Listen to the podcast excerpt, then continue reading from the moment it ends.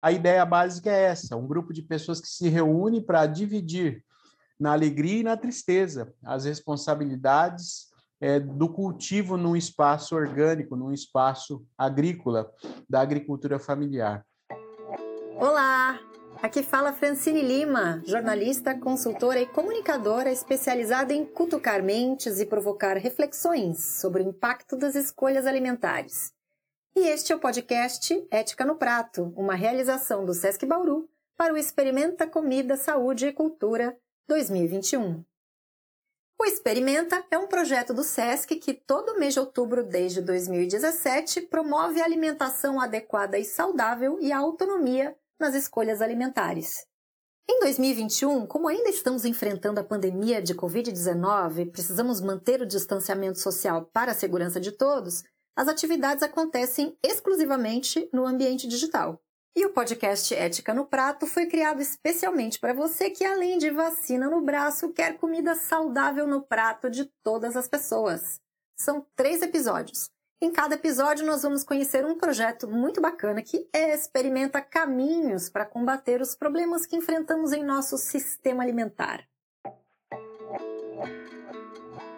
Neste episódio que você ouve agora, vamos conhecer como funciona uma CSA, ou Comunidade que Sustenta a Agricultura. Ou, como você ouviu uma voz masculina dizer no começo do programa, uma parceria que funciona na alegria e na tristeza, como um bom casamento. De um lado, há quem planta comida, Faça chuva ou faça sol, o agricultor está lá, cuidando da terra, das plantas, da água e do equilíbrio desse sistema vivo. Quando tudo vai bem, o agricultor tem comida para comer e para vender. De outro lado está alguém que vive na cidade, trabalha em outra coisa e quer comida no prato. Se tudo vai bem, o morador da cidade tem dinheiro para comprar comida. Agora, o que é que acontece quando o morador da cidade usa o seu dinheiro para comprar comida de outro lugar? Por exemplo, no supermercado ou na feira de rua que revende comida do Ceasa. Sendo que a comida do Ceasa pode ter vindo de muito mais longe, de outro estado. E se o agricultor não tem para quem vender a comida que ele colheu?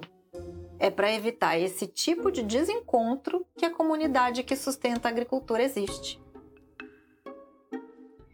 Funciona assim: primeiro, identifica-se um agricultor ou um pequeno grupo de agricultores ou agricultoras que tenham sítios mais ou menos próximos da cidade e cultivem uma variedade de alimentos, normalmente de forma orgânica e agroecológica.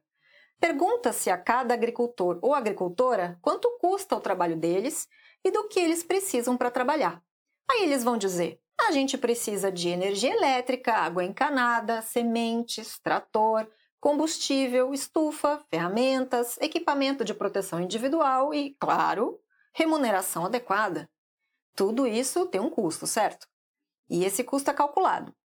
O próximo passo é juntar um grupo de moradores da cidade interessados em comprar comida diretamente desses agricultores.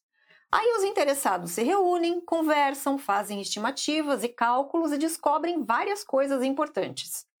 Por exemplo, eles descobrem qual é a capacidade produtiva de cada agricultor, de quanto dinheiro cada agricultor precisa para entregar determinada variedade e quantidade de comida ao longo de um ano e quantas pessoas essa comida pode alimentar ao longo de um ano. Com esses números anotados, esse grupo pode definir o seguinte: com quantas famílias bem alimentadas em troca de uma mensalidade é possível manter essa agricultura funcionando plenamente? E o que significa funcionar plenamente?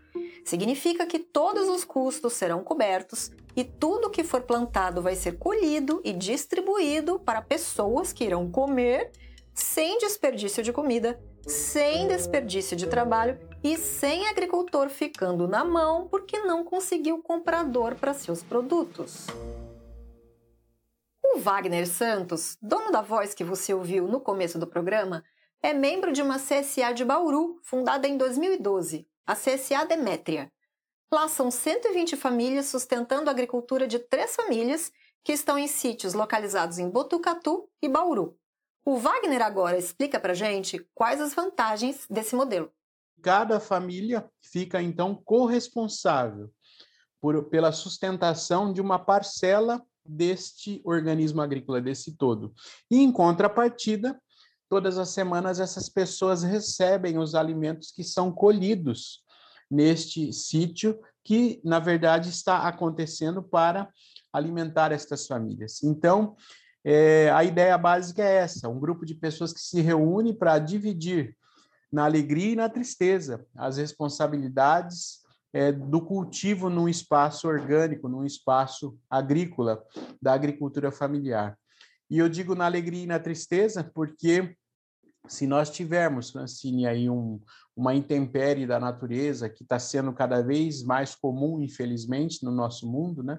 como as geadas, como excesso de chuva, falta de chuva, é, excesso de calor, muito frio, é, chuvas de granizo. Se tivermos um momento de escassez, de intempérie da vida, partilharemos a escassez. Mas o contrário também é verdadeiro. Se tivermos aí abundância, partilharemos a abundância. Então a ideia básica é essa aí, e é importante frisar que é sustentar a agricultura e não o agricultor e a agricultora. Não é uma comunidade que sustenta o agricultor e a agricultora. É, vai sustentar a possibilidade da agricultura acontecer naquele lugar. É, de uma maneira ampla, né? Porque quando a gente sustenta a agricultura, além, claro, de estar sustentando os agricultores e as agricultoras, a gente também está sustentando o quê? A possibilidade do lençol freático daquele lugar estar protegido, da fauna, da flora, de todos os micro-organismos presentes naquele ambiente estarem sendo sustentados pela a nossa ação. Né? Isso faz a gente se perguntar o que é que acontece com a agricultura quando não existe esse olhar da comunidade, essa corresponsabilidade do morador da cidade. Será que os agricultores ficam abandonados à própria sorte, como qualquer outro negociante de qualquer outro setor que não seja o de alimentação? Assim, se aparecer comprador, ótimo. Se não aparecer, ele que se vire. Ele que jogue a comida fora, arque sozinho com todos os custos, perca o investimento feito ao longo de meses e fique de mãos abanando? Escuta só a aula que o Wagner dá pra gente sobre isso.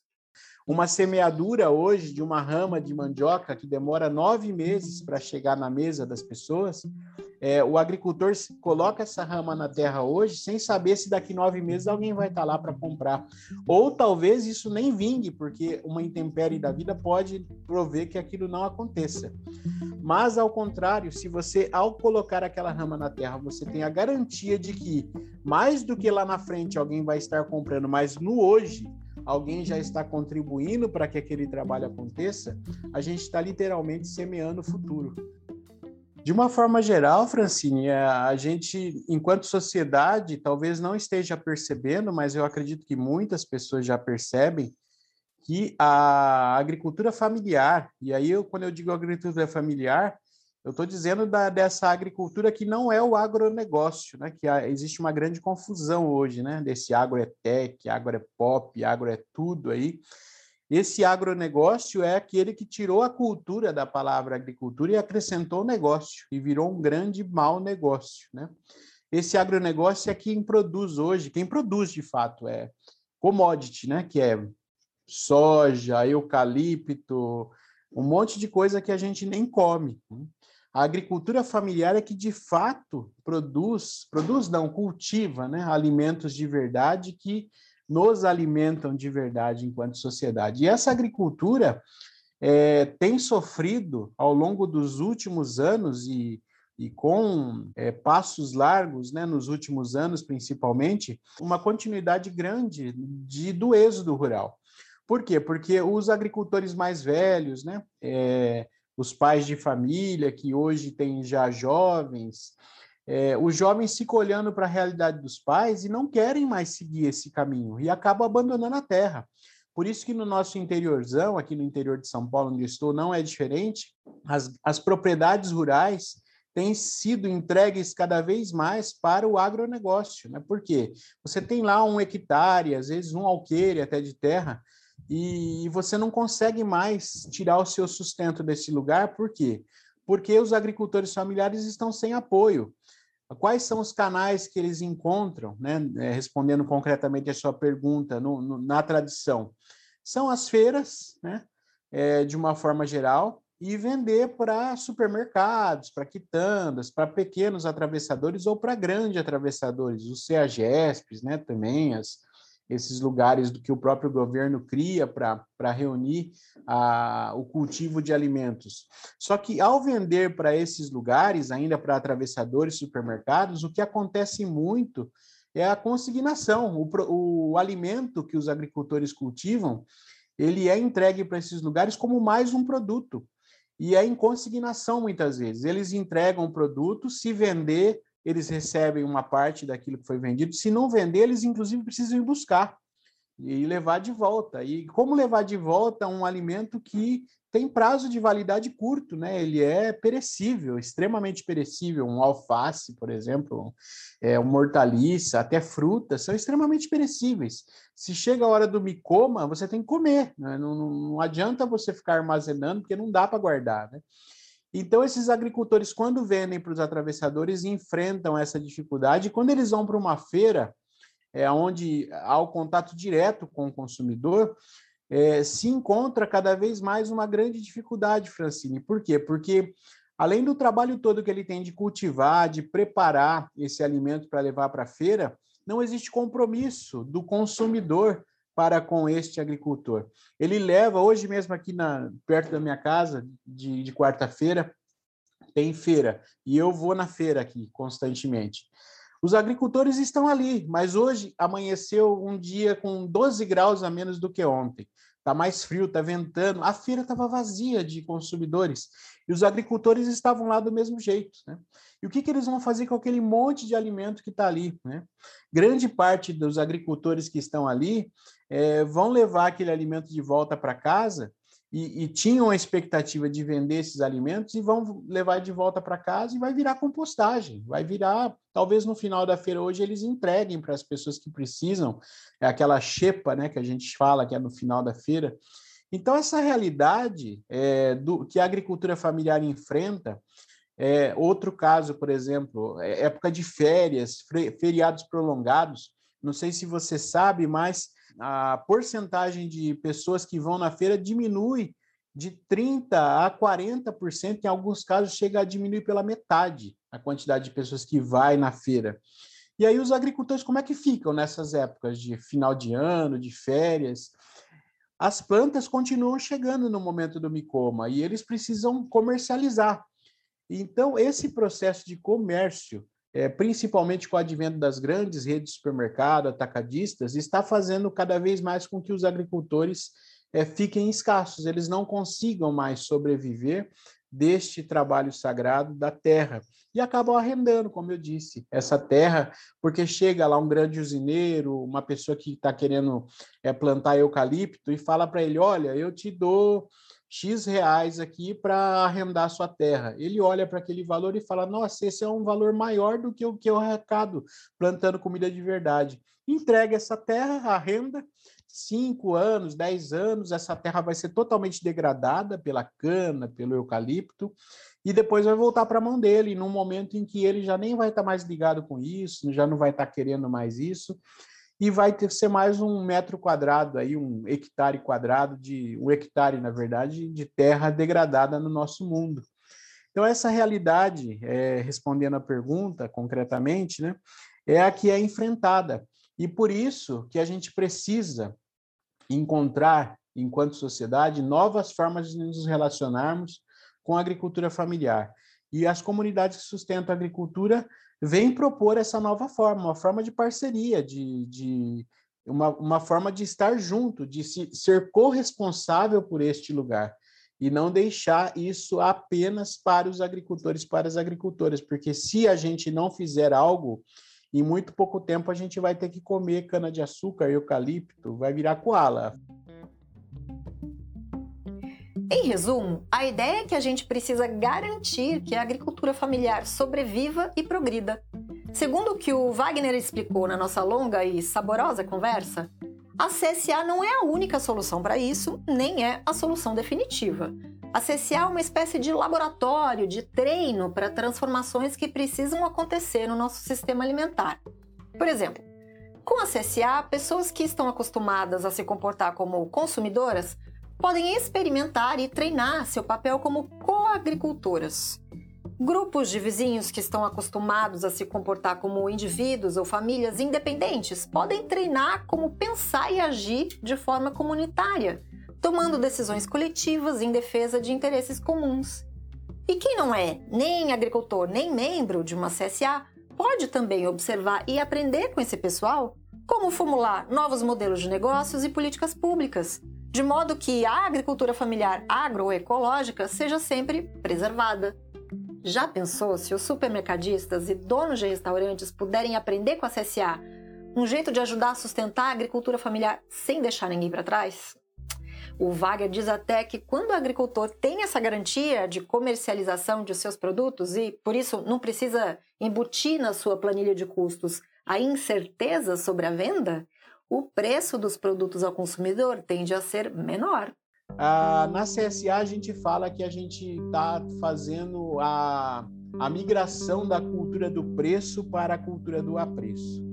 Quando eu disse que nós levantamos todas as necessidades, dividimos entre nós, e aí recebemos os alimentos a partir disso, nós não olhamos para o preço de cada item mais. Nós estamos olhando para as necessidades do organismo agrícola e satisfazendo as necessidades, a cenoura acontece, a melancia acontece, a taioba acontece. Então, eu não estou olhando para o preço, mas sim eu estou com apreço para com aquele lugar. Apreço tem um significado de não preço, né? Mas ao mesmo tempo tem um significado aí de, de afeição, de carinho, de atenção para com aqueles que cultivam, né? por trás daquela cenoura, por trás daquela melancia, tem uma pessoa como você, que tem necessidades como você, que precisa de apoio para sobreviver como você, né? E aí, quando você passa a conhecer essa pessoa, esse apreço vai acontecendo e a corresponsabilidade passa a acontecer. Essa corresponsabilidade vai chegando, Francine. Não é algo, é, essa migração não é algo assim, ó, vira a chavinha e pronto. É um processo de desenvolvimento. É, essa ideia surgiu com um filósofo austríaco chamado Rudolf Steiner, lá na década de 20 é, do século passado. 1920, 24, ele trouxe ao mundo a ideia da economia associativa. E a palavra economia, né, até hoje ela é, é um pouco entendida errado para as pessoas. Economia significa, é, nomia são regras, e o, é, eco é casa, né? Então, economia são regras para cuidar da casa. Né? E a nossa economia é uma economia que trabalha muito nessa teoria da escassez. E, e Steiner trouxe a ideia da economia associativa, que é uma ideia de economia da abundância, a ideia de que tem para todos, né? E a ideia do Steiner é, era uma ideia assim que as pessoas juntariam as suas necessidades com as suas capacidades. Cada um de nós tem necessidades e tem capacidades. E na junção dessas necessidades e capacidades, a gente forma o nós, forma a comunidade. Por quê? Porque eu levo para esse grupo as minhas necessidades, mas levo as minhas capacidades também. E na junção disso, eu trabalho para você, você trabalha para mim, e nós vivemos em abundância. Né? Isso serve para qualquer área da sociedade, não necessariamente para a agricultura. Eu acho que esse é o caminho. Quando a gente fala migrar da cultura do preço para a cultura do apreço, a gente precisa ter um lugar para treinar isso, Francine. Se a gente quiser chegar daqui, a, tem essa agenda da ONU mesmo para 2030. Se a gente quer chegar lá em 2030 de uma forma diferente, a gente tem que fazer hoje coisas diferentes. Se a gente continuar fazendo hoje as mesmas coisas, como é que a gente vai chegar em 2030 de uma forma diferente? E quando eu digo fazer as mesmas coisas, se a gente continuar é, oprimindo a agricultura familiar, se a gente continuar não dando espaço para a agricultura familiar, investindo em doença em vez de saúde, a gente não vai chegar em 2030 com o Pantanal melhor, com a Mata Atlântica melhor, com o Cerrado melhor, com a agricultura familiar melhor, com água em abundância, é, a gente com menos veneno na nossa terra. Comunidades plantando o futuro hoje para todo mundo ter presente e futuro. Essa é a ideia. Para quem gostou dessa filosofia e quer aprender mais, a dica do Wagner é buscar conhecimento a partir do site da CSA Brasil e conversar com quem já está experimentando formas inovadoras de sustentar agricultura familiar. Então anota aí csabrasil.org, sem o BR, tá? csabrasil.org. E eu coloquei links e contatos úteis na descrição do episódio para você não perder nada. Clique e aproveite. O Experimenta é conteúdo e é também ação cidadã.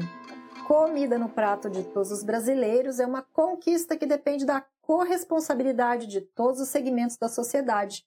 Você que gostou deste podcast e quer se engajar nessa causa, convide seus amigos, amigas e queridos em geral para ouvir também e fazer o bem junto com você. E este episódio vai chegando ao fim. Se você ainda não ouviu os outros episódios desta série, aproveite o embalo e ouça agora. Eles tratam de outras duas iniciativas que contribuem para resolver problemas do nosso sistema alimentar. Um é o Mesa Brasil, programa do SESC de combate à fome e ao desperdício de alimentos, e o outro é um assentamento da reforma agrária. Se você está no YouTube do SESC Bauru, clique nos links da playlist. Se você está no Google Podcasts, busque por Ética no Prato. Em ambos eu deixei uma lista de links para quem quiser ler e saber mais sobre o tema. Eu sou Francine Lima e acredito que um sistema alimentar saudável e justo se constrói por mutirão. Seja parte. Obrigada pela audiência e pelo engajamento. Boa reflexão por aí. Tchau!